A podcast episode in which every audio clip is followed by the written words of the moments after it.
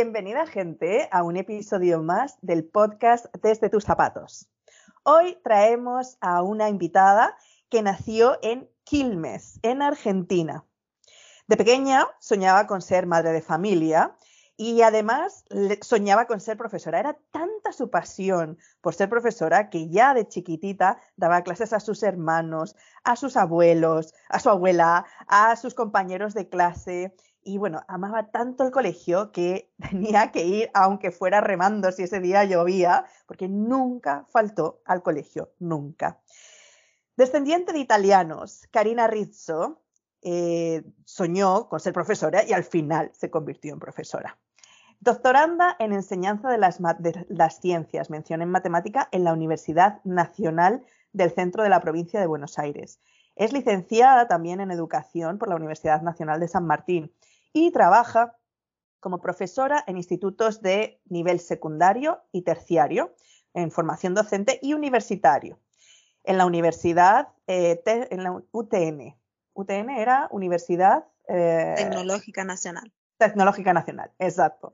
Colabora con el IMAP-EC, e Investigación en Metodologías Alternativas para la Enseñanza de las Ciencias. Es integrante del grupo I de Masí de Innovación y Tecnología para la Enseñanza en la misma universidad y el Instituto eh, para la Enseñanza también con el Instituto GeoGebra de La Plata y de la Comunidad GeoGebra Latinoamericana. Directora y editora de la revista Unión FISEM y representante nacional del CIAEM en Argentina. Ella es creadora y organizadora del concurso Fotogebra desde el 2016 y este mismo ha recibido el premio de interfaces en 2019 en la ciudad de Buenos Aires, en Argentina, el premio Duteca 2019 en la ciudad de Cali, en Colombia, y el premio UBA de contenidos educativos. Primer premio blog individual de la Universidad 2022 en Buenos Aires, Argentina. Bueno, es que tiene un currículum esta mujer, os estoy sacando aquí un, un poquito de las cosas que hace pero luego os voy a dejar los links para que veáis la maravilla de trayectoria que tiene esta apasionada de la enseñanza matemática. Yo la conocí, de hecho, en un concurso de mujeres en innovación, innovactoras, y eh, mientras estaba viendo todos los vídeos de las participantes, descubrí su vídeo y me di cuenta de que aquí había un potencial que había que mostrar al mundo, así que por eso la traje hoy. Si os cuento cuáles fueron, los profesores que la, que la, inspiraron, fueron profesores siempre de matemáticas, como por ejemplo el director, uno de los que más le marcó fue el director de la escuela. Era recto y sabio, pero algo que le marcó es que ella le entendía absolutamente todo lo que explicaba, porque a ella le apasionaba la matemática, entonces todo lo que le contaran daba igual el envase en que viniera, a ella le encantaba, lo entendía, lo disfrutaba, pero se daba cuenta que sus compañeros no les pasaba lo mismo. Y en ese ayudar a sus compañeros a que entendieran la asignatura, fue que empezó a darse cuenta, uno, que tenía un talento, que, tenía que trabajar ese talento porque efectivamente estaba ayudando a más gente a entender y apasionarse por las matemáticas como lo hacía ella. Y lo segundo, se dio cuenta de que ella quería saber más qué es lo que pasaba ahí, por qué cierta gente conectaba y cierta gente no conectaba, si en realidad eh, era la misma persona enseñando a un grupo de estudiantes. Y movida por eso fue que terminó llegando a lo que es hoy. Además, si os cuento cuáles son las cosas que la apasionan, bueno, en su día a día no solo es matemática, que también, porque su vida es matemática 24/7 y le apasiona sobre todo ayudar a sus alumnos, a sus estudiantes. Ella vive por sus estudiantes, vive por sus clases de matemáticas, vive por la matemática, pero también vive por su familia, vibra con las amistades, con los, compartir los mates, con bailar y disfrutar de la música bailable. Es pura alegría de vivir. Ahora, eso sí, si hay algo que le mata la ilusión es la burocracia, tener que rellenar libros y, e informes sobre notas y sobre todo lo que es alejarse realmente de lo que es la enseñanza y el aprendizaje. Karina, como cualquier, cualquier profesor con vocación, estamos todos en el mismo club en que la burocracia es un mata pasiones absoluto y que además, no más que, más que nada, nos roba tiempo de hacer lo que realmente amamos. Así que bueno, si queréis saber más sobre Karina, aquí vamos ahora a hablar con ella Y bueno, por supuesto, hoy nos regala su tiempo, nos hace un huequito en su fin de semana familiar que es sagrado y nos hace un huequito justamente para hablarnos del proyecto de Fotogebra que, que quiero que nos cuente un poquito más. Pero además vamos a hablar sobre qué es esto de enseñar a los alumnos a ser matemáticos versus, y matemáticas, versus enseñar matemáticas y qué relación podría tener esto con otras eh, materias, como por ejemplo el desarrollo del arte, el desarrollo del talento artístico de los estudiantes. Así que vamos con ello y bienvenida Karina. Hola Laura, muchas gracias. Después de esta presentación ya no quiero hablar más, Laura, muchas gracias. Es todo un desafío contigo aquí. Gracias, gracias. Yo también te descubrí en Innovactoras y me encantó lo que haces, visibilizar a, las personas que, hacen muchas cosas por, esta, esta sociedad y, y bueno, y muestras al mundo y, y esta difusión es hermosa. Gracias, Laura, por lo que haces. Muchas gracias. Nada, gracias a ti, gracias a ti. Yo lo disfruto. Yo lo disfruto porque no hago nada más que conocer más y más gente, así que estoy fascinada.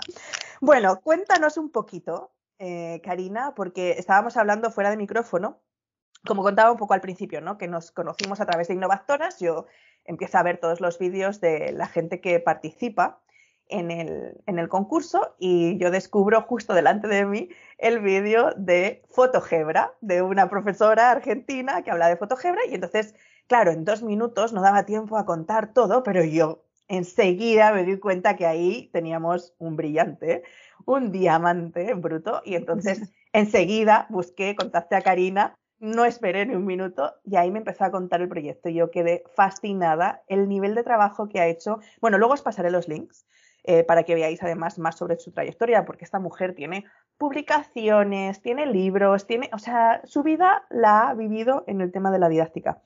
Y, este proyecto de Fotogebra es un proyecto que ahora me gustaría que nos explicaras, eh, pues, de dónde nace y eh, cuál es el objetivo de este, de este proyecto Fotogebra, porque conecta la matemática con el arte y además ayuda a dar un giro a este tema que te preocupa desde chiquita, que es hacer que la matemática no sea enseñar matemática, sino que el alumno, la estudiante, el estudiante se convierta en matemático. ¿Qué significa eso y qué diferencia hay, por ejemplo, entre trabajar, en, trabajar en base a proyectos? ¿sí? El aprendizaje en base a proyectos. Entonces, bueno, cuéntanos un poco en qué consiste esto del GeoGebra, de fotogebra. Bueno, eh, eh, hablando desde cuando comencé, eh, bueno, desde hace mucho tiempo en el aula veía esto mismo que me pasaba con el profe, que a algunos les gustaba, a otros no, otros tenían miedo, bueno, podemos meter millones de temas y, cuestiones de ansiedad y demás, y gusto por la matemática, pero iba más allá de eso, como tú dices, siempre quise ver qué es lo que pasaba, ir más allá con, con la didáctica y hacer que, eh, despertar el interés hasta a esta ciencia, ¿no? hacia mis estudiantes por esta ciencia. Y, buscando eso, siempre hice fotografía y matemática cuando no había nada. Teníamos una cámara, eh, tipo caja de zapatos, comprábamos un rollo entre, entre todos, hacíamos una batita, comprábamos un rollo, salíamos de excursión a sacar fotografías. Cuando teníamos el revelado de las fotos, lo que hacíamos era ver la matemática allí, esa que habíamos hablado cuando estábamos en la excursión.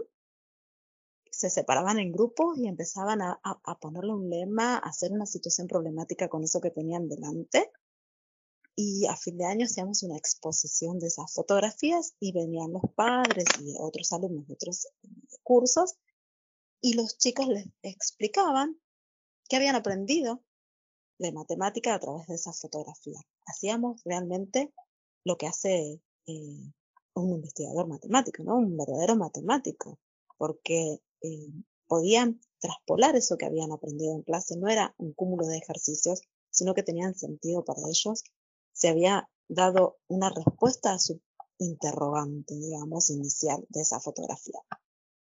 Luego, cuando irrumpe la tecnología en la sociedad, en particular en las aulas, eh, empecé a buscar un software para implementar eh, en esta metodología, que era sacar fotografías eh, como veníamos haciendo, y el análisis de las mismas, ver cómo lo podíamos hacer con, con inclusión de TIC.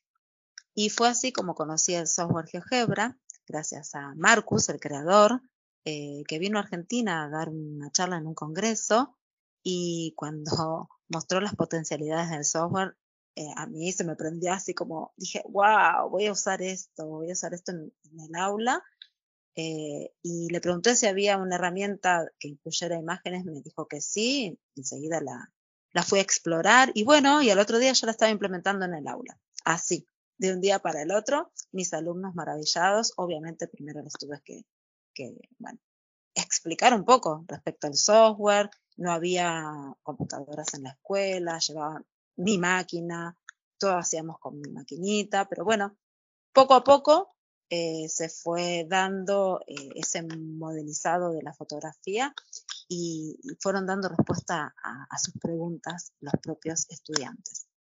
Em, esto llamó la atención a otros estudiantes que no eran mis alumnos, que me pedían que si no podían participar en esto que yo estaba haciendo, si no podían ir a sacar fotos afuera, si no podían usar ese software. De hecho, fue muy gracioso cuando yo comentaba que el software se llamaba GeoGebra y que vamos a hacer matemática, fotografía y GeoGebra, me decían, profe, no se equivocó, no es matemática, fotografía y geografía. No, yo les decía, el software es un software matemático eh, que se llama así. Entonces, como otros estudiantes no sabían de, este software, comencé a dar talleres de GeoGebra para todo aquel que quería saber del software.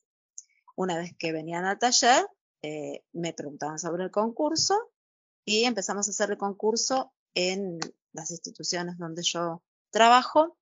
De hecho, en 2016 hicimos una competencia entre dos institutos, Sagrada Familia y Socorro, eh, donde se compitió por la mejor fotografía, la mejor eh, situación problemática real y concreta resuelta a través de este software.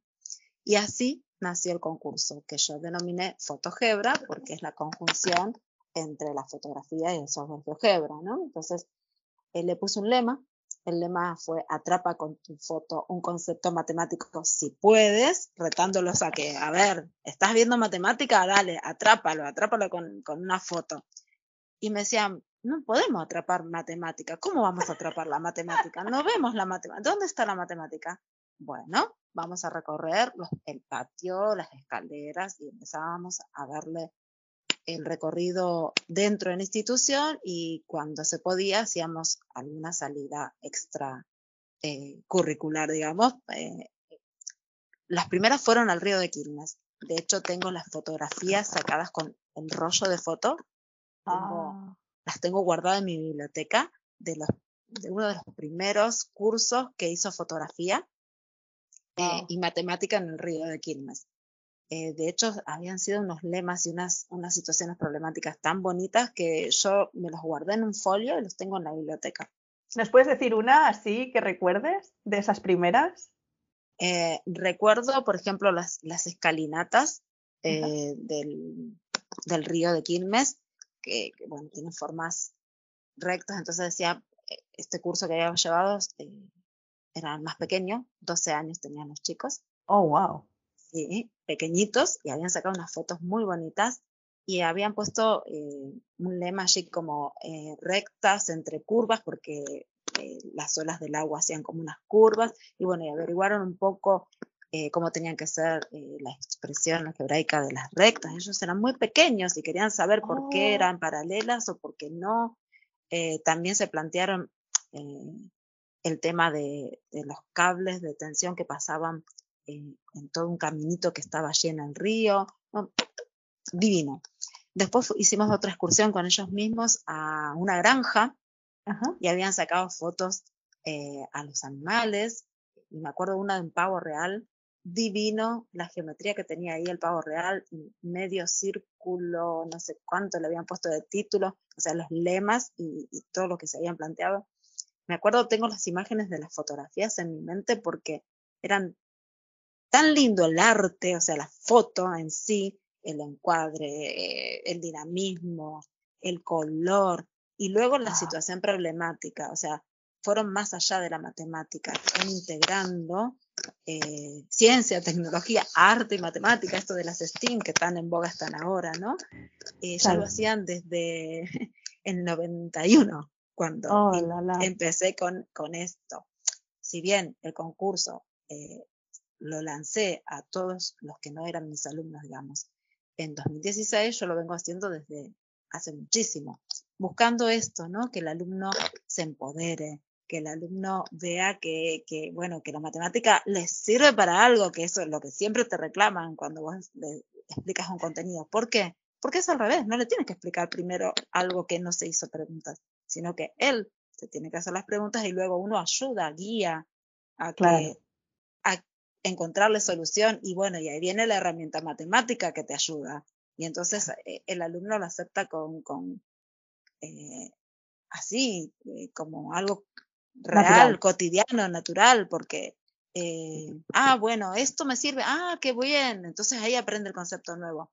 O vos lo, se lo das porque te lo preguntó directamente, o él lo investiga, que me ha pasado, que investigan cosas que no tienen nada que ver con el contenido que están cursando o que vieron hasta el momento. Me pasó con, con un estudiante de un quinto año que quería saber cuánto champán había tomado en una copa flauta. Y, y bueno, él sabía hacer eh, un cilindro, pero me decía, pero eh, no, la copa es más pequeña acá abajo, ¿ves? Acá abajo me decía, es más chiquita, estoy tomando más, me está, estoy calculando mal. Y, y bueno, estábamos viendo funciones exponenciales y él dijo, ¿y si yo le modelizo acá este pedacito con un pedacito? Le digo, bueno, un, un trozo de una exponencial, a ver, fíjate. Me decía, pero, pero, y le digo, bueno, fíjate algo que tenga que ver con los sólidos de revolución. No, pero si da vuelta, me da para abajo y tampoco. Ah, y él en ese momento hizo clic y dijo, ¿y si resto los dos volúmenes? Y lo Claro. sacó. O sea, eso lo vi en cada uno de los estudiantes que participó y que yo pude estar, ¿no? En el proceso. Obviamente no de todos los que participan, porque ahora ya es internacional el concurso. No sé qué pasa en el Claro. proceso, yo puedo ver solo el resultado final que entregan. O eh, los paso a pasos cuando me preguntan, si es que preguntan, o cuando voy a Mm. dar un taller. Pero de estas primeras personas que participaron, o de mis estudiantes, o de los estudiantes de los institutos donde yo pude dar talleres, sí puedo dar cuenta de lo que sucedió y puedo decir que realmente hacen matemática a partir de la resolución de un problema con el uso de GeoGebra. Realmente eh, Wow. responden a su pregunta. Una cosa, Karina, sí. perdona que te interrumpa, y cómo, em, cuando, porque hablas mucho de la situación problemática, ¿cómo, qué, qué- qué es una situación problemática? O sea, ¿qué, porque desde que ven la foto, desde que ven la imagen, ¿cómo ellos deducen qué pregunta quieren plantear ahí? O sea, porque dices, eh, ya, yo veo, hacen una imagen y ellos de- diseñaron esto y dijeron rectas entre curvas, ¿no? Y entonces toman la foto. ¿Qué es? ¿Cómo plantea el alumno al final la situación problemática? ¿Cuál es el problema ahí? O sea, ¿qué es lo que, cómo se le, qué- cuál es es- ese matiz, ¿no? De situación problemática. Porque tú antes fuera de cámara además me decías, claro, la gente a veces entiende que es llevar una foto y simplemente pegar encima la función y ya está. Y no, hay que responder una situación problemática. ¿Qué es realmente plantear una situación problemática? Bueno, eh, es compleja la respuesta porque eh, yo te puedo contar lo que hacen los estudiantes, como te decía, que yo puedo ver eh, ya cuando llegan las producciones al concurso y ya está la situación Claro. resuelta. Pero te puedo contar lo que sucede en el aula cuando Ajá. esto mismo le- les digo plantear una situación problemática. Lo primero que hace el estudiante es una, una pregunta simple. Y para él eso es una situación problemática. ¿Por qué? Porque están acostumbrados a eso a que el docente les haga una pregunta, no plantee el contexto. Buenísimo. Entonces no ven ese contexto. Eh, directamente van a la pregunta, eh, y, la pregunta más sencilla, a la que tiene respuesta rápida. Eso es lo que yo suelo ver cuando uno indaga y después es guía, ¿no? Y, y hace, los guía hacia redactar realmente una situación problemática, les hago investigar qué es redactar una situación problemática. O sea, porque lo primero que hacen, a ver, se me viene a la mente la primera pregunta. Un estudiante le saca foto al tinglado de la escuela, que tiene un techo parabólico. Entonces, la primera pregunta es, eh, ¿es parabólico el, tinglado? Ok. la respuesta es sí. Es sí, la estamos viendo. O sea, eh, muchas preguntas que se hacen de primera instancia son respuestas fáciles de resolver con un sí o un no o directamente colocando la foto en el software, mínimamente una modelización sencilla, tres puntos sobre la curva y se ve que es una parábola, listo, se acabó el problema, listo, terminé, entrego. Mm, no, eh, va más allá de eso. Eh, el tema de FotoGebra es una situación problemática real, concreta, que mediante eh, la exploración de esa fotografía y el modelizado y la investigación se llegue a una respuesta que no fuera posible si no tuviera ese software de por medio. O sea, va más allá de esa mm. primera pregunta sencilla. Entonces, por eh, ejemplo, en esta pregunta de la parábola, ¿no? De ya veo el techo y es parabólico. ¿Cuál es el siguiente paso para romper esa pregunta inmediata?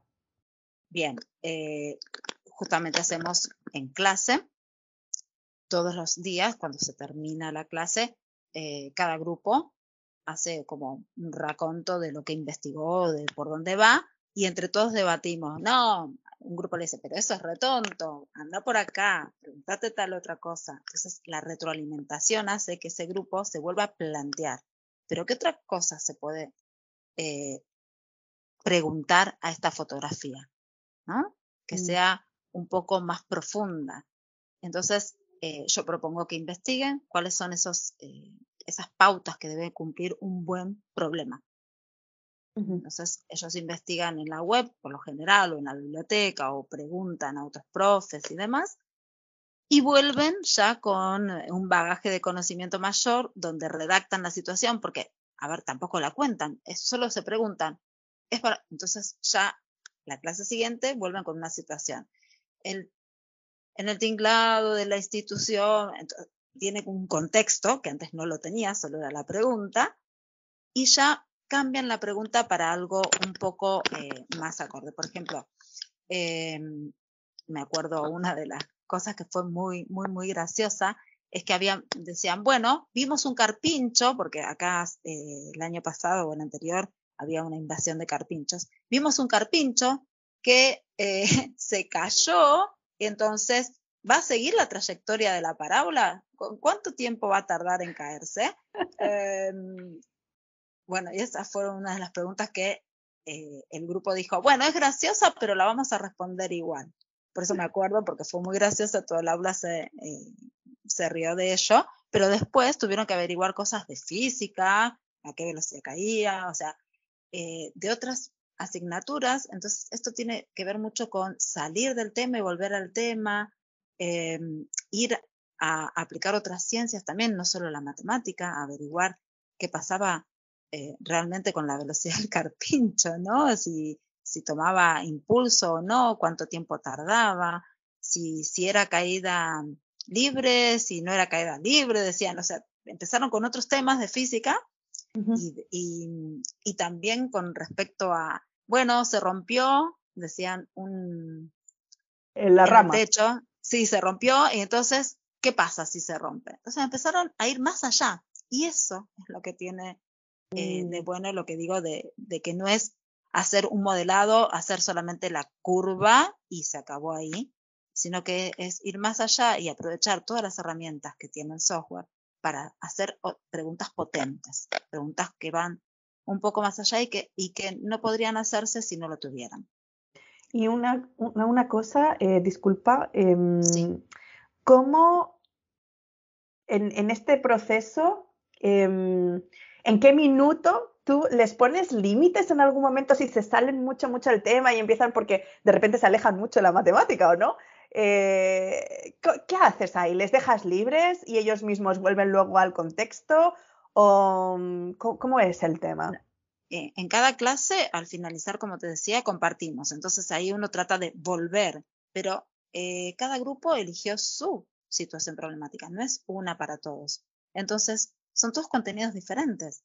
Son como, eh, bueno, no sé si, si conoces la TAB, son como mini race, eh, recorridos de estudios de investigación diferentes. Entonces, uno tiene que estar muy pendiente de, no coartar porque cada uno va a seguir su recorrido. Y entonces, eh, yo lo que suelo hacer es un día a la semana, los viernes, por lo general, así tenemos todo el recorrido de la semana, hacer como una síntesis de por dónde va cada grupo y qué contenido nuevo salió en cada grupo y si es matemático y si es el contenido que tengo que abordar en el año, en el ciclo lectivo, tomo ese contenido. Al otro contenido que no es del ciclo lectivo, no es que eh, no lo voy a abordar o que les voy a decir no vayan por ahí, no, sí, tienen que ir a dar la respuesta a su pregunta porque eso es lo que los impulsa a seguir, no podemos mm. coartarlos. Pero lo que voy a hacer con toda la clase es focalizar en el contenido que realmente tienen que saber para pasar al año siguiente, que es básico. O sea, eh, ¿y qué vamos a hacer? Voy a, apuntar a esos contenidos con situaciones problemáticas nuevas, con, digamos, con la matemática tradicional de, eso, de esos contenidos que salieron que tienen que ver realmente con eh, lo que se está viendo en ese año. Y el resto se sigue. No es que lo vamos a cortar, como decía hace un rato con el tema de sólido de revolución. Yo no le dije, no, porque es un sólido y lo vas a ver en la universidad. No, sigue, hazlo, pero no, no pongo el sólido de revolución para toda la clase, si lo, si lo mostramos, pero queda ahí para toda la clase. El que profundiza eso es el grupo que tiene eso. Ah, perfecto. Eh, porque bueno, tampoco no va, a dar el año para, para, todo lo que sale, porque es mucho lo que investigan. Eh, es todo el tiempo salir del tema y de los contenidos anuales. Por eso entiendo que a veces cuesta, a los docentes les cuesta aplicarlo si es que no lo hacen como algo extracurricular, porque, mm. porque realmente excede, se hacen preguntas que, pero bueno, todo depende del docente. Podríamos eh, empezar al revés, decirle a nuestros estudiantes, bueno, sacar una fotografía en la cual intervenga no sé, funciones cuadráticas, porque eso es lo que quiero dar, punto. Y estoy, el docente mismo está sacando del medio a otros contenidos que pueden surgir. Mm, y que cada vez que pues surja algo, eh, no, bueno, está bien, muy bien, pero nosotros queremos esto y, volverlos a traer al tema que tú quieres. Pero sería pues acotado. Claro, es que ahí eh, yo es la pregunta que siempre me viene, ¿no? Porque este proyecto es fascinante, encuentro que es muy enriquecedor y que justamente genera eh, enseñar al alumno a ser matemático versus enseñar matemáticas al estudiante. pero entiendo que esto tú ya lo llevas trabajando desde el año 91, pero otros profesores, si les planteamos esta metodología a día de hoy, eh, pues exige, o sea, yo te estoy escuchando y yo como profesora de matemáticas, si tengo, por ejemplo, cuatro cursos, estoy en un colegio y tuviera cuatro cursos de 30 alumnos cada uno, o sea, 120 alumnos, y dividimos en grupos y todas las semanas se me van a salir del programa que yo llevo, a nivel de docencia, eh, uno, es agotador y dos, por otro lado, igual sería súper positivo porque filtraría esta cosa de ser un profesor que se queda solo en los contenidos curriculares y forzaría también al docente a eh, seguir aprendiendo con el alumno, cosa que es súper importante, ¿no? Que es lo que decía eh, Paulo Freire, eh, que era, en el fondo, mm, yo aprendo contigo también, ¿no? Entonces ahí se produce este aprendizaje mutuo, ¿cierto? Em, pero claro, es desafiante con una estructura como la que tenemos hoy, con lo que decías antes, ¿no? La burocracia y todo lo que se exige que en el fondo corta las alas a este tipo de proyectos. ¿Qué desafíos te has encontrado tú ahí en ese, en ese proceso? Muchísimos desafíos. Primero con la tecnología porque en los institutos donde me desempeño eh, hay una sala de computación que la tenés que pedir con antelación porque todos los docentes la usan y quizás cuando a mí me toca eh, en tal curso a tal hora está ocupada. Entonces, bueno, usamos los celulares, pero eh, no todos tienen celulares y ahí tenemos la otra cuestión. Algunos sí tienen, pero no quieren bajar la app porque les ocupa lugar y no tienen lugar. Trabajar los, a través de la web, no tienen datos celulares, no tienen 4G, me dicen, entonces no podemos trabajar. O sea que hay un montón de, obstáculos que, bueno, yo lo, lo voy piloteando según las circunstancias. Siempre llevo mi computadora, mi netbook, eh, el proyector de la escuela y entonces plan B les muestro y, van pasando ellos por grupos a usar mi máquina. Eh, hasta un plan C te diré, eh, bueno, ahora lápiz y papel y cuando lleguen a casa todo esto que hicimos acá lo pasan. O sea, hay de todo y, y, lo vas piloteando. Pero a pesar de eso, se avanza más lento, sí, obviamente, se avanza más lento que si tenés toda disposición, pero se avanza. Y lo importante es avanzar, lo importante es cambiar las miradas, cambiar esta mirada de que la matemática es hacer ejercicio después de que te explican algo. No, mm. no es así. No es resolver un problema elegido por el profe, es elegido por el participante. No es mm. para aplicar un concepto, sino porque viene eh, a darme respuesta a algo que me pregunté. Me acuerdo de, una estudiante que, ganó de Córdoba, un país de, Argentina, en la categoría 3, porque bueno, no, dije, pero el concurso al comienzo yo lo había planteado para educación secundaria, nada más categoría 1 y 2, uno para los más peques y dos para los que ya terminaban el bachillerato. Pero yo veo que eh, hay que apuntar a la formación docente. ¿Por qué hay que apuntar a la formación docente? Y porque el docente es quien va a ir al aula a, mostrar la belleza de la matemática. Y si no sabe mostrar la belleza de la matemática y solo va a transmitir conocimientos, entre comillas, ¿no? Eh, poco se puede hacer eh, con los estudiantes. Entonces, eh, mi intención era cambiar la mirada de los futuros profes de matemática. Bueno, por eso doy en, formación docente también hace muchos años. De hecho, doy la materia didáctica y la materia práctica docente. Eh, y, y, entonces agregué dos categorías más, la categoría 3 y 4 para formación docente. Entonces pueden participar estudiantes de formación docente, pero no solo de profesora de matemática, de física, de química, de biología, de todos los docentes que van a cambiar cabezas, digamos, eh, que vamos a hacer la transformación educativa. Y la categoría 3 es para los primeros años de formación docente y la categoría 4 para los últimos años. Bueno, tal fue mi asombro que muy pocos estudiantes de formación docente participaron en la primera edición. Muy, muy poquitos. Cinco de una, de una categoría y seis de la otra. Muy poquitos. Poco interés hacia el cambio de los futuros profes de, de matemática, física y química. Y muchos de nivel secundario. O sea que los estudiantes sí son creativos, los estudiantes sí quieren participar en este tipo de eventos, eh, sí se hacen buenas preguntas y formación docente tiene miedo, como mm. que le huye. Eso fue mi primera impresión. Después dije, bueno, vamos a seguir indagando. Tal es así que estoy investigando los resultados, eh, entrego formulario de Google y demás una vez que se termina el concurso porque quiero saber qué es lo que pasa en el detrás y, hace años que vengo investigando todas las producciones y todo lo que está pasando en esto, para obviamente para mejorarlo. Y, y, bueno, en una edición me llamó la atención una estudiante de segundo año de profesorado de matemática de mi país que se presentó al concurso y eh, ella presentó su foto, la tituló Icono familiar y dijo que su papá tenía un problema que era metalúrgico y no podía eh, resolver eh, el trabajo que le habían encomendado, que era hacer un, un bebedero para animales, ellos viven en el campo, con forma de cono. Entonces el papá no sabía cuánto material comprar, cuánto material comprar, ¿sí? Em, para hacer ese cono, de las medidas que le había pedido el cliente. Entonces mm. ella fue a sacar una foto a, ese silo, la insertó en GeoGebra, hizo toda la situación problemática y ayudó al papá a construir eh, ese bebedero que le pedía a su cliente y presentó la fotografía en el concurso y fue la que ganó en esa edición, eh, por eso me acuerdo, porque fue muy bonito el programa. Eh, y bueno, y partió de la situación problemática real, que es lo que se pretende, ¿no? Que ante una situación problemática, ir a sacar la fotografía. En el aula podemos hacer al revés, como te decía hace un rato.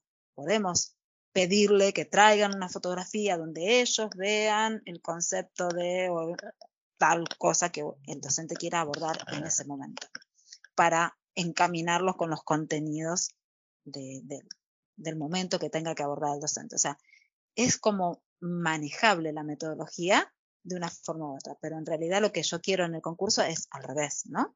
Que tenga eh, el estudiante o el, participante tenga esa situación difícil de resolver y a través de la metodología que propongo, que es sacar una foto y modelizarla, encontrar esa respuesta y ayudar a, a lo que sea, en este caso al papá, como decía esta estudiante. Y una cosa, ¿y en algún momento te ha pasado que no has alcanzado a pasar los contenidos que se exigen eh, curricularmente eh, en tus cursos? ¿Cómo, cómo haces para cuando eso pasa? Cuando veo que estamos atrasados, cuando vemos que estamos atrasados porque hubo feriados, porque hubo paros y no pudimos ir a sala de computación y demás, entonces es como que vamos redondeando hasta donde llegaron y, y continúo eh, dando eh, los contenidos que, que, debería dar, pero siempre de la misma manera. O sea, no eh, doy 40 ejercicios iguales, sino que planteo una situación y después vemos eh, cómo resolverla. Si hay alguno que pueda hacerlo con esta metodología, bien, y si no, también, porque, a ver, no es una obligación continua de hacerlo de este modo. Pero una vez que ellos ya ven que de este modo pueden, son ellos los que dicen, vamos por acá. Claro, porque igual en matemática hay una parte en la que uno tiene que hacer, eh, o sea, dentro de la matemática hay una parte en la que tienes que hacer repetición, no queda otra. Sí, pero... tienes que hacer muchos ejercicios de un tipo para ver los detalles, para ver dentro de la parte algebraica sobre todo, ¿no? Como ver los detalles del desarrollo algebraico, ¿no? Entonces no todo es solo, claro, lo hacen con gusto. Estoy con gusto porque vieron para qué les sirve, entre comillas. Es más, lo que yo les pido es que justifiquen lo que arroja GeoGebra. Porque, mm. a ver, GeoGebra vos, por ejemplo, volvemos a la cuadrática. En ese tinglado le ponemos un par de puntos sobre el, el recorrido de, del techo parabólico. Eh, ajuste polinómico con esos puntitos y ya está. Dibujó la parábola. GeoGebra lo hizo medio segundo en la fotografía, pero en la parte algebraica apareció la expresión algebraica. Entonces les digo, bueno, justifica. ¿Cómo llegó GeoGebra a eso? Y ahí vienen los cálculos. Ahí sí tienen que saber cómo justificar. Y entonces empezamos a, a los métodos tradicionales, pero van con ganas porque quieren saber cómo llegó eso GeoGebra. ¿Cómo llegó GeoGebra a calcular eso tan rápido, no? Entonces, ¿qué es lo que lleva? Es como ver la, el pedazo que hay detrás, ¿no? Como entender el algoritmo que lleva el, el programa en sí mismo. Oye, y una cosa, Karina, eh, ¿En qué minuto tú dices que esto los otros alumnos empiezan a, entre alumnos empiezan a llamar unos a otros y hay otros alumnos que no son tus alumnos que dicen, hey, yo quiero participar y esto empieza a crecer, ¿cierto? Entonces, ¿cómo crece esto? ¿Cómo crece hasta el punto de que llega a ser internacional? Bueno, en 2016 fue la primera competencia entre colegios donde yo trabajaba y mayoritariamente participaron mis alumnos eh, porque sabían de qué se trataba. Eh, el resto de la institución solamente sabía si había venido a algún taller que yo eh, di gratuitamente en mis horas libres, entre comillas, me busco horas libres, eh, para que puedan acceder a, al software, porque, como te decía, no sabían ni siquiera que era GeoGebra, o sea, me decían mm. geografía.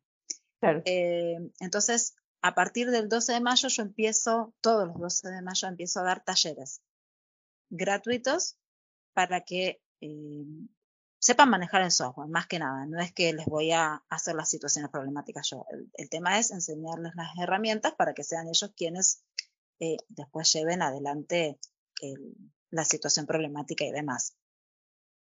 Em, entonces, en el 2016 hubo una amplia convocatoria, participaron más de 50 estudiantes. En el 2017, entonces, eh, alumnos de otras instituciones que eran amigos de los que habían participado el año anterior, me pidieron si podían participar. Entonces dije, bueno, ¿por qué no? Lo amplié a la provincia de Buenos Aires. Bueno, al año siguiente a toda Argentina y a partir de allí ya fue iberoamericano. Y en este momento es internacional. Ya tenemos eh, participantes de Portugal, España, Chile, Brasil, México, Uruguay, bueno, muchas provincias argentinas. Hay muchas producciones muy bonitas y, lo lindo de esto es que podemos ver la cultura también de cada país, porque las situaciones problemáticas son eh, maravillosas y cuando las lees te traspolan al lugar donde, donde fue hecha la, la situación. Lo que se aprende culturalmente también leyendo, ¿no? Porque, bueno, yo no soy la que lo evalúa ahora, en un comienzo sí las evaluaba yo, pero me pareció que tenía que salir un poco de, eso, porque si yo doy los talleres, si yo los ayudo a hacer, no puedo ser quien los evalúe porque ya sé lo que hubo detrás. Entonces comencé a armar mi, eh, mi jurado, digo yo. Eh, el comité evaluador le pasé una rúbrica al comité evaluador en, el cual tiene que mirar ciertos detalles de la fotografía porque creo en el arte y me parece súper importante que la fotografía esté encuadrada para poder sacar los datos reales. Le digo a los estudiantes, si tú sacas una fotografía en perspectiva, los datos que recojas no van a ser los mismos, no van a ser reales. Eh, bueno, hablamos mucho de escala y demás, que tiene mucho que ver con, con, el tema fotográfico, el encuadre, el dinamismo, bueno. Todo eso se evalúa se evalúa la situación problemática, que tiene que ser creativa, como, y, buenas preguntas, como decíamos hace un rato. La pregunta no puede ser que se responda con un sí o con un no y sin el software, no. La utilidad del software, ¿para qué? Lo, si lo puedo hacer en lápiz y papel, entonces ¿para qué lo hago en GeoGebra? No tiene sentido. Que tenga sentido realmente la pregunta que se hicieron y que la respuesta también eh, sea acorde a lo que se está viendo, porque algunos llegan a respuestas eh, en escalas de GeoGebra. Eh, recuerdo en, la pandemia muchos sacaban foto a los eh, tapabocas, no sé si wow. se dice igual. Sí. alumnos los he visto sacar el área del tapabocas para saber con cuánta tela comprar para hacer los tapabocas a su familia, hasta para hacer una fábrica y, ganar dinero, han, han calculado. Eh, con, respecto al tapabocas y vos decís, ¿y qué alumno lo hizo? Un alumno de secundaria que no sabe integrales todavía, investigó el tema de integrales para poder hacerlo. Entonces, y, va más allá, ¿no? Claro, va más allá del, tema. Pero ¿y, en qué minuto? O sea, bueno, porque tú además eh, en este concurso al final llega a, se llega a hacer tan grande que hasta el mismo creador de GeoGebra eh, es parte ahora de quien te colabora, ¿no? Y además también eh, en España, ¿no? De la Asociación de Profesores de Matemáticas, ¿no? Eh, ¿cómo, llega al final esa gente a conocerte? ¿Y, ¿Y, quiénes son? Vaya. en el 2016, 17, yo fui a dar una, una charla, escribí, dije, bueno, yo tengo que contar esto y lo escribí y fui a un congreso, no me acuerdo si en, en Medellín, sí, en Colombia, en Medellín. Fue cuando lo conocí a Agustín personalmente, que es el secretario de la FICEN y de la Federación Española de Profes de Matemática. Lo conocí allí, eh, estaba escuchando justamente mi charla contando el concurso, esto que te estoy contando a ti, con ejemplos, ¿no? Lástima que esto es, es solamente eh, un audio, porque si no podría mostrar todos estos trabajos. Eh, y ahí sí, las palabras no tienen cabida porque si ven los trabajos eh, realmente asombran. Pero luego, lo vamos, a poner, luego vamos a poner los links, así que no te preocupes. Bien, asombran realmente los trabajos de los estudiantes. Y Agustín se acercó para decirme que, realmente le gustaba y si necesitaba apoyo en algo. Y yo le dije que sí, que necesitaba eh, el tema de, los premios, porque bueno, salían, salen de mi bolsillo. y, bueno, y él no dudó en ningún momento en decirme que a partir del año siguiente que contara con los premios para los ganadores. que la FICEM o la, FESPEM se, iban a hacer cargo, de alguna manera. Y ahí quedamos en contacto. Y realmente a partir de ese momento, eh, él aceptó también ser evaluador, o sea, está en el jurado. Él desde ese día evalúa las obras. Em, el creador de GeoGebra desde el año pasado, o sea, yo lo conozco hace rato ya, desde el 2019 que apoya la iniciativa y desde el año pasado que lo publica en las redes de GeoGebra Internacional. Wow. Eh, y me pidió que lo, lo pase todo al inglés desde el año pasado. Así que ese es otro arduo trabajo porque mi, mi sitio web, que lo hice yo desde la nada misma, eh, está todo en español. Entonces, eh, estoy despacito haciendo mini traducciones porque, bueno, todo esto lo hago en mi tiempo libre, entre comillas. Eh, así que toda donación es bien recibida, como le decía a Laura, ya sea para premios, para talleres, para lo que sea, porque es todo para, para los participantes. y, y, todo viene bien para crecer, porque, por ejemplo, el, el, sitio web, bueno, es un Google Site que es gratuito, así no tengo que estar eh, peleando con eso también en, en, dinero, pero sí pago el tema de las eh, de las regalías para el nombre, Fotogebra, que está registrado. Eh, entonces, bueno, se pagan todas cuestiones burocráticas y, y, demás que sí son pagas y que, bueno, eh, aún no tengo sponsor, pero aprovechamos a pedirlo, Laura. Sí, pues. ¿Quién quiere sponsorear el proyecto de Fotogebra? Aquí hacemos un llamado al, a la, al solidaridad, por favor. Sí, sí, así, sponsorizar. A ver, ¿quién de todos nuestros oyentes tiene la posibilidad de sponsorizar Fotogebra? Vamos a invocar al poder de Internet. Exacto.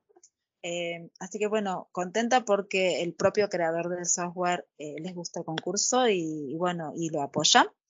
Eh, como para no. Y, y bueno, eh, y muchas personas maravillosas que en forma solidaria, como decíamos, está evaluando las obras, porque son muchas las obras que llegan y hay que evaluarlas. Yo les envío una rúbrica que constan de muchas partes, como les decía, no solo la situación problemática, la fotografía, el software el manejo, hay muchas cuestiones que hay que ver en cada fotografía y además dejo un espacio para que cada evaluador le diga algo al participante, si es que desea decirle algo. Y esto después se lo envío al participante, porque la idea es que siempre aprendemos. Entonces, con lo que nos marca el jurado, volvemos a, a, a, pensar la situación problemática y aprendemos otras cuestiones que no habíamos visto. Y es muy lindo ese ida y vuelta. Y, y, los profesores, ¿qué haces tú, por ejemplo, para trabajar con los profesores ahora mismo? Gente que nos está escuchando y que a lo mejor no son profesores de matemáticas, son profesores de biología, profesores de física o son profesores de básica y hacen educación general. Eh, ¿Cómo pueden, por ejemplo, participar? ¿Qué, soporte les puedes dar?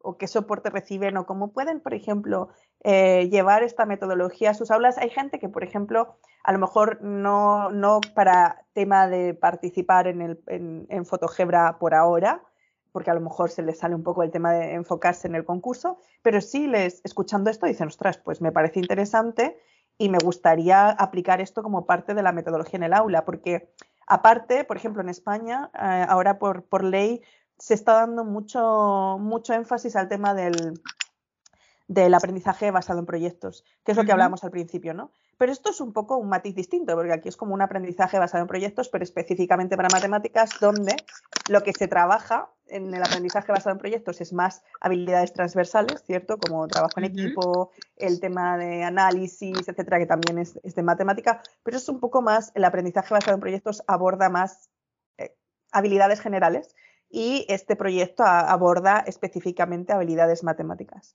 Entonces, ¿qué dirías, por ejemplo, cómo podrías guiar o qué sugerirías a los profesores que no necesariamente son matemáticos y que ven en este proyecto una idea para trabajar en el aula, a lo mejor en esto de aprendizaje basado en proyectos y darle un giro a sus, a sus clases? ¿Qué, qué, les sugieres? ¿Qué apoyos pueden recibir o, o no sé, ¿qué, qué les dirías? Bueno, primero eh, en el sitio web de Fotogebra hay varias pestañas. Una de ellas son actividades para el aula, que yo he diseñado eh, para que cualquiera pueda bajarlas, reutilizarlas como están o modificarlas. O sea que por ahí tenemos unas cuantas. Por ejemplo, hay actividades eh, para el aula que tienen que ver con la impresión 3D. Por ejemplo, eh, hay otras actividades para el aula que tienen que ver más con eh, la simetría o cuestiones más sencillas que se pueden abordar de diferentes áreas. Después hay otra pestaña que son los talleres, ahí donde subo los talleres que doy a partir del 12 de mayo o de los que invito a dar, porque tengo muchos invitados internacionales, justamente, mm. elegidos para que puedan ser eh, referentes en su país. Por ejemplo, Agustín, como te decía, siempre eh, lo invito a cerrar el ciclo de talleres, así que siempre es el último en esta tanda de talleres y que de forma desinteresada él elige una situación problemática eh, una fotografía y lo desarrolla en el taller, mostrando paso a paso cómo se hace. Wow. Justamente para las personas que no se animan, no saben cómo, pueden entrar en ese taller y de cero explicamos una situación y cómo se desarrollaría. Eh, después, por ejemplo, está mm, también el presidente de la FISEM, que es Fabián Vitabar, también da talleres, eh, siempre lo invito, es de Uruguay, referente de Uruguay. Y bueno, desinteresadamente también da talleres. O sea, hay muchos talleres de figuras súper reconocidas en GeoGebra o referentes en su país por alguna institución educativa matemática o no, porque ahí tenemos a, a, Fabián que tiene que ver con la parte de la Federación Iberoamericana de Profes de Matemática. Eh, también, bueno, eh, está Bernard Alcochea, que, es de Barcelona y está con el Instituto GeoGebra de Barcelona. Siempre trato de llamar a, alguien que sepa de GeoGebra, obviamente, porque eh, en el concurso necesitamos insertar la fotografía y trabajarla con GeoGebra. ¿Y eres la única mujer? No, no soy la única ah. mujer. Invito mujeres. Eh, todos los 12 de mayo arranco con una mujer, justamente. Ah. pero, pero me cuesta bastante buscar mujeres. o sea, encontrar, no buscar. Encontrar, exactamente.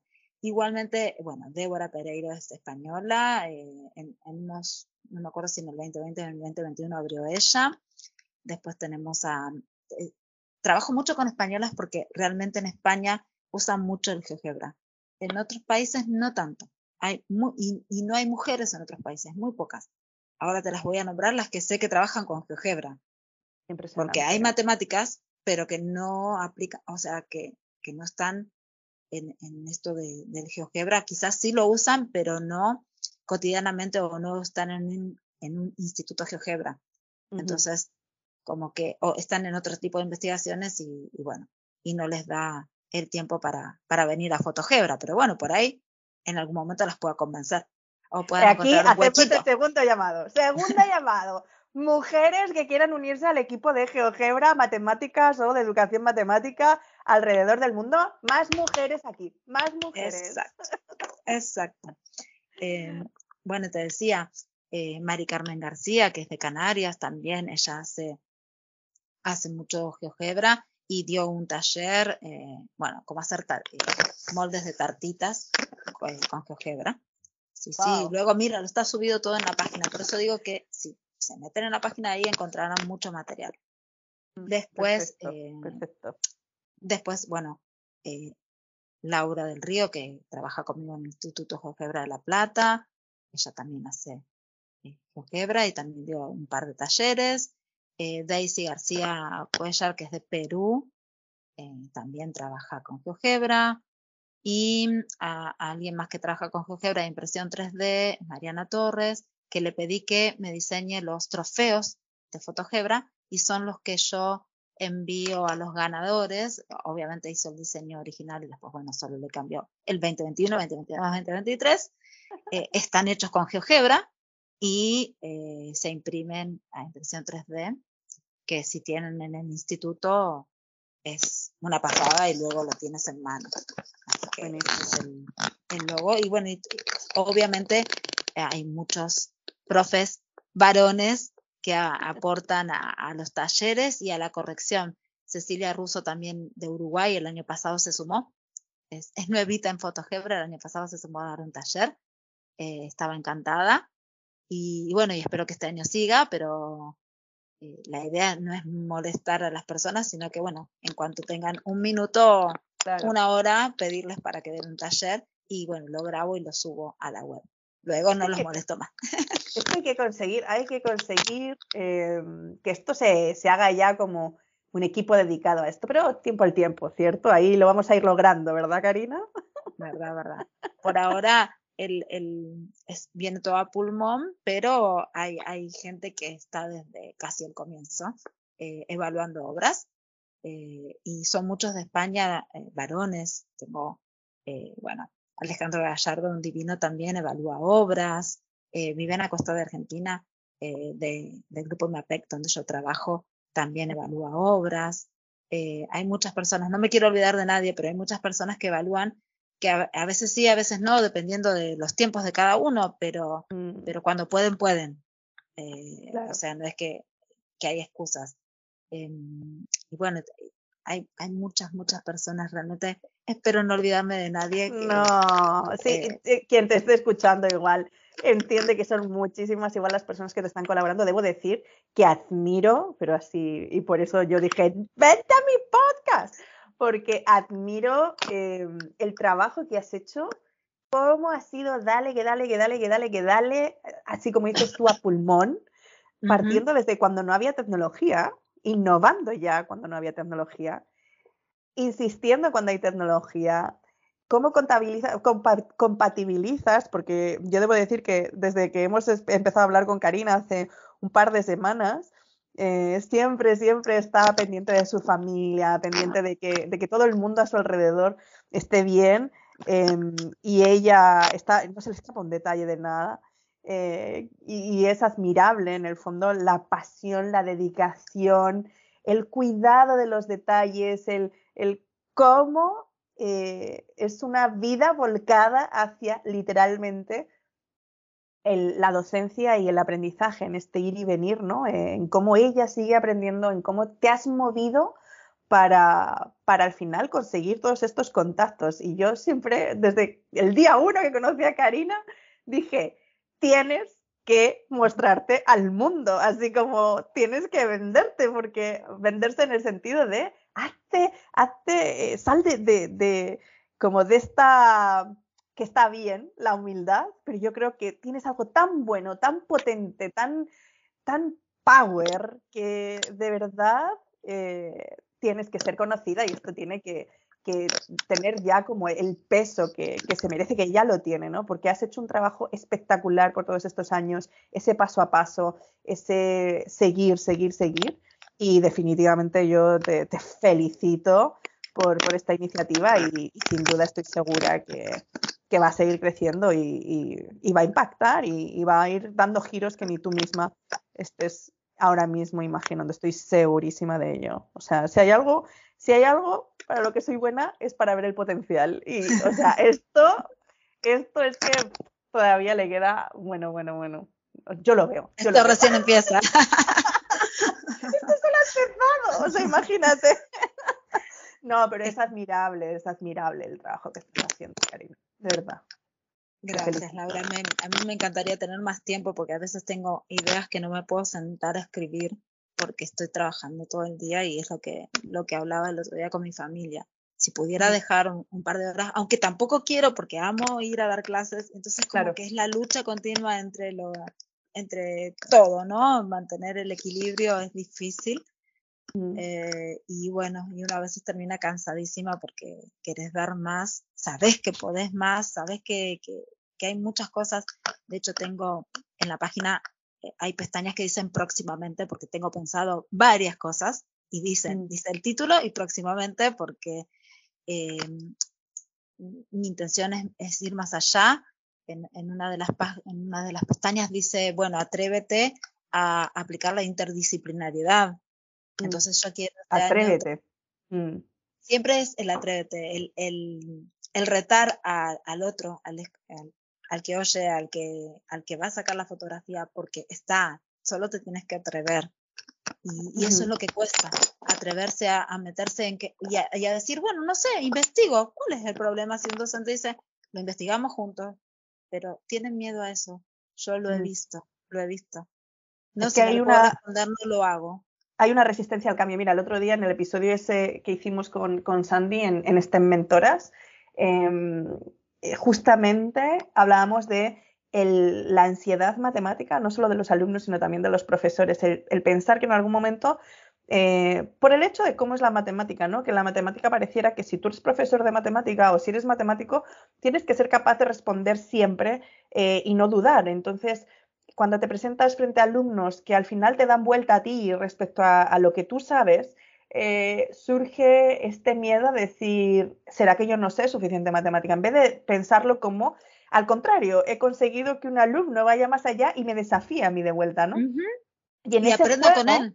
Exactamente. Y en ese juego es, es ahí donde se, se como mencionaba también en, el podcast, en, el episodio que hablamos de, de profesores, de profesionales no docentes a docentes, justamente eran dos amigos míos arquitectos que, que pues son profesores de, de, matemáticas. Bueno, Luis luego ya se modificó, se pasó a, ciencias, etcétera.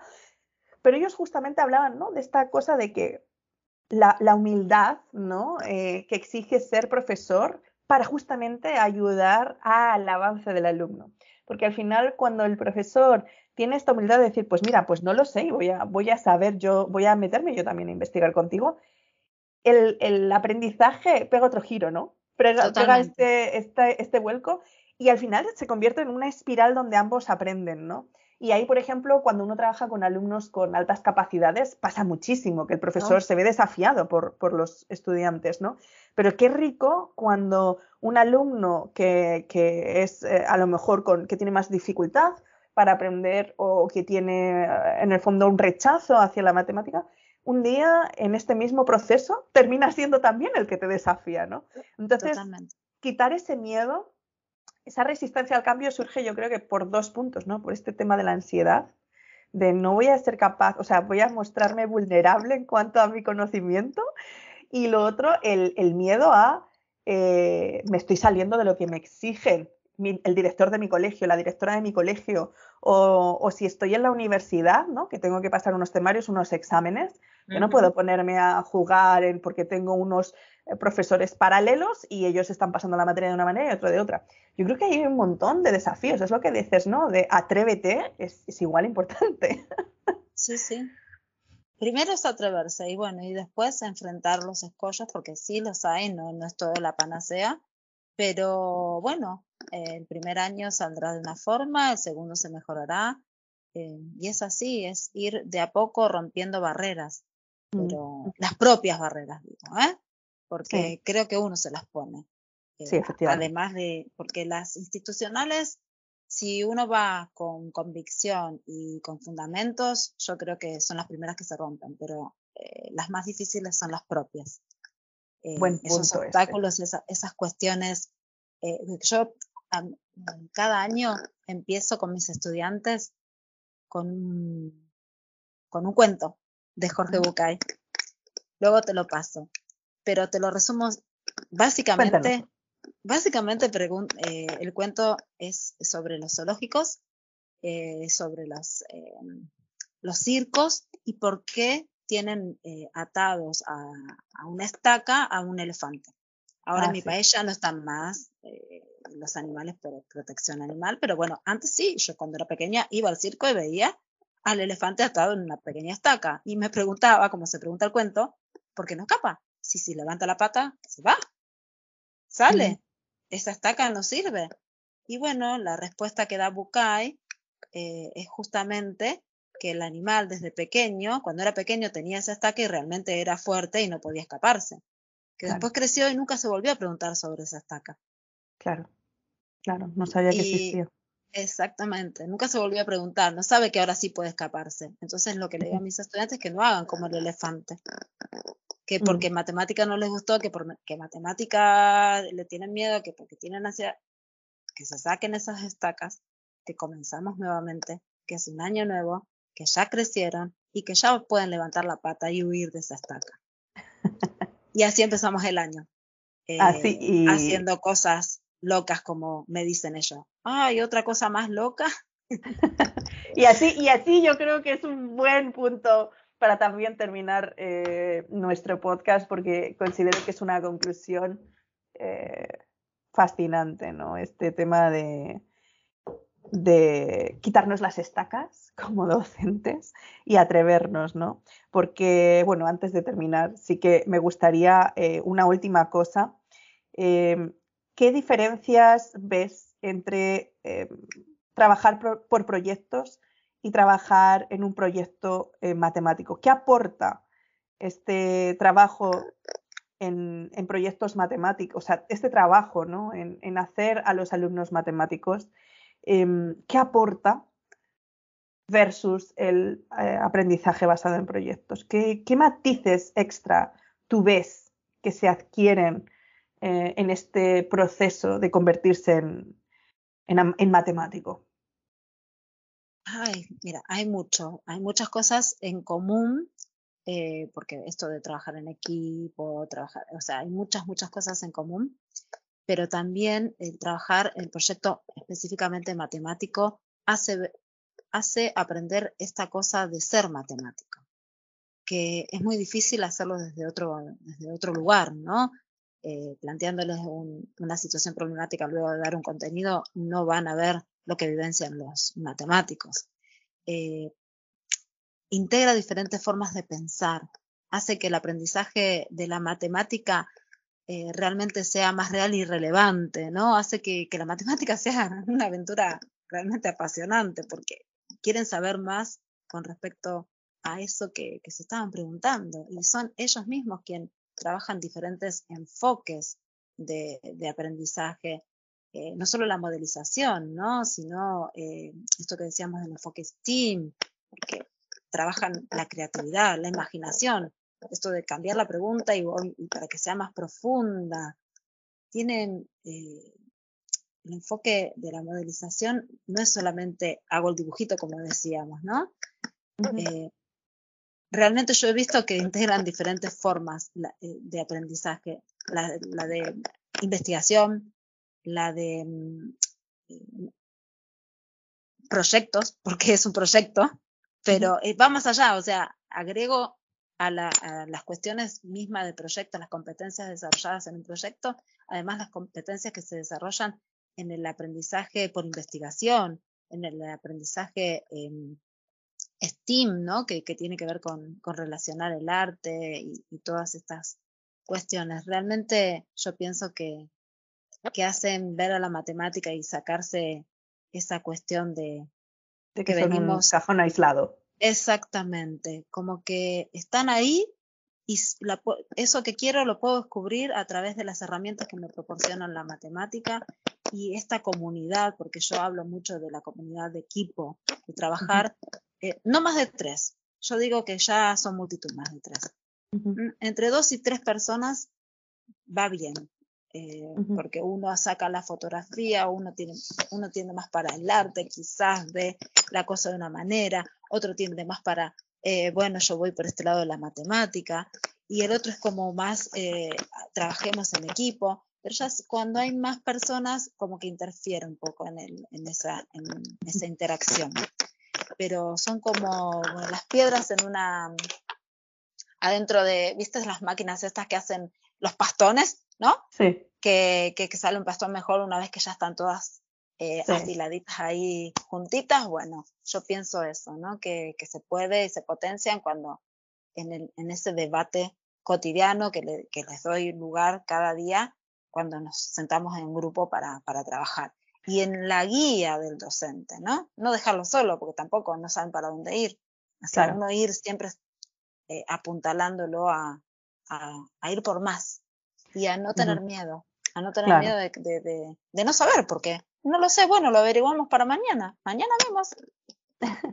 ¿Quién trajo la mejor respuesta? A ver, wow, eso no lo había pensado. Grande. Bueno. Se aprende del error. Acá estamos. Fabuloso, fabuloso. O sea que, en conclusión, eh, proyectos como estos aportan a dar un giro a cómo se plantea la matemática en el aula, pero no solo la matemática, sino que presenta también cómo hacer, como decías, eh, esta relación interdisciplinaria entre distintas materias. Ayuda a trabajar eh, por proyectos, pero ayuda a, desde ese enfoque, luego trabajar en el aula los temas que se tengan que trabajar, donde ya da un sentido a todo lo que el alumno va a desarrollar de manera explícita y más atado a, un formato, ¿no? Que, tiene que responder a un currículum, a unas normas, etcétera. Y eh, en este atrevernos a hacer este cambio de enfoque, el profesor y la profesora, en cierto modo, van a aprender también a atreverse, a desafiar al sistema establecido y ellos mismos empezar a pensar también fuera de la caja en ese proceso en que el alumno y el profesor finalmente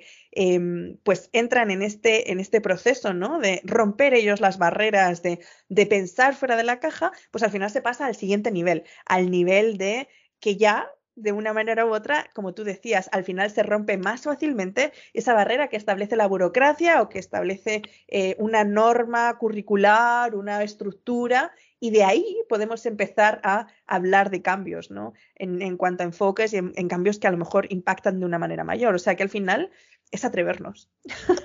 al final es atrevernos y es atrevernos a salirnos de la estructura de clases y darnos cuenta que saliendo de esa estructura podemos entrar y salir de la estructura y podemos hacer justamente eh, dar este espacio a la riqueza individual de cada estudiante aún teniendo grupos en, el aula, ¿no?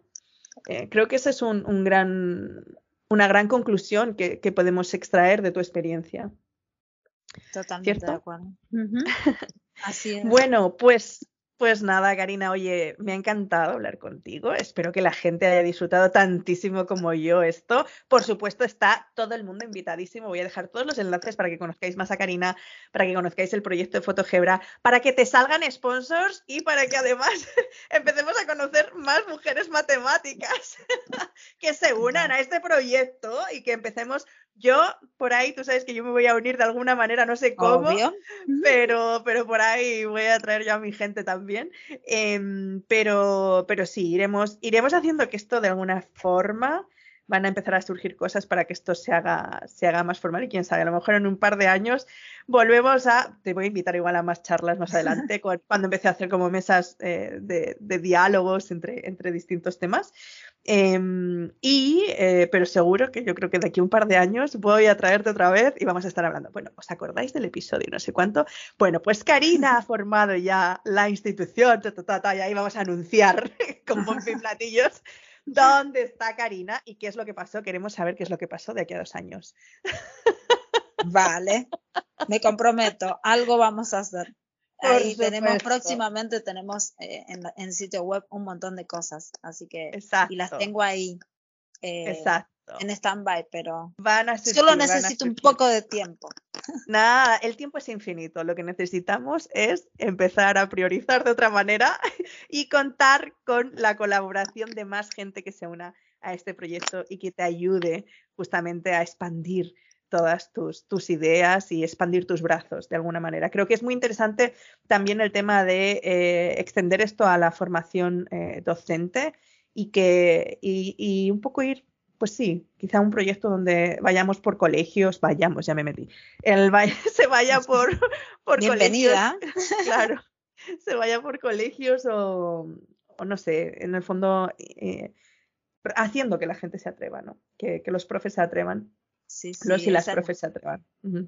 Por eso empecé a divulgarlo y a escribir muchos artículos y, en la pandemia también eh, le di un vuelco a, la cuestión de la, del sitio web para animar a, participar y darles herramientas a los profes que no tenían idea de cómo hacer algo vía Zoom. Entonces puse, colgué muchas actividades para el aula. Se le di un vuelco a la, a la, página para ayudar a los docentes a, a esto, ¿no? Hice muchas actividades que tenían que ver con eh, lo que nos rodea y yo decía, hagamos que la cocina sea nuestro laboratorio matemático. Entonces le sacaba fotos, le saqué fotos y están subidas las actividades a la manzana, al, al melón, a todas las frutas y verduras y las modelicé y les mostraba la simetría de la frutilla y la simetría de la estrella del carozo de la manzana.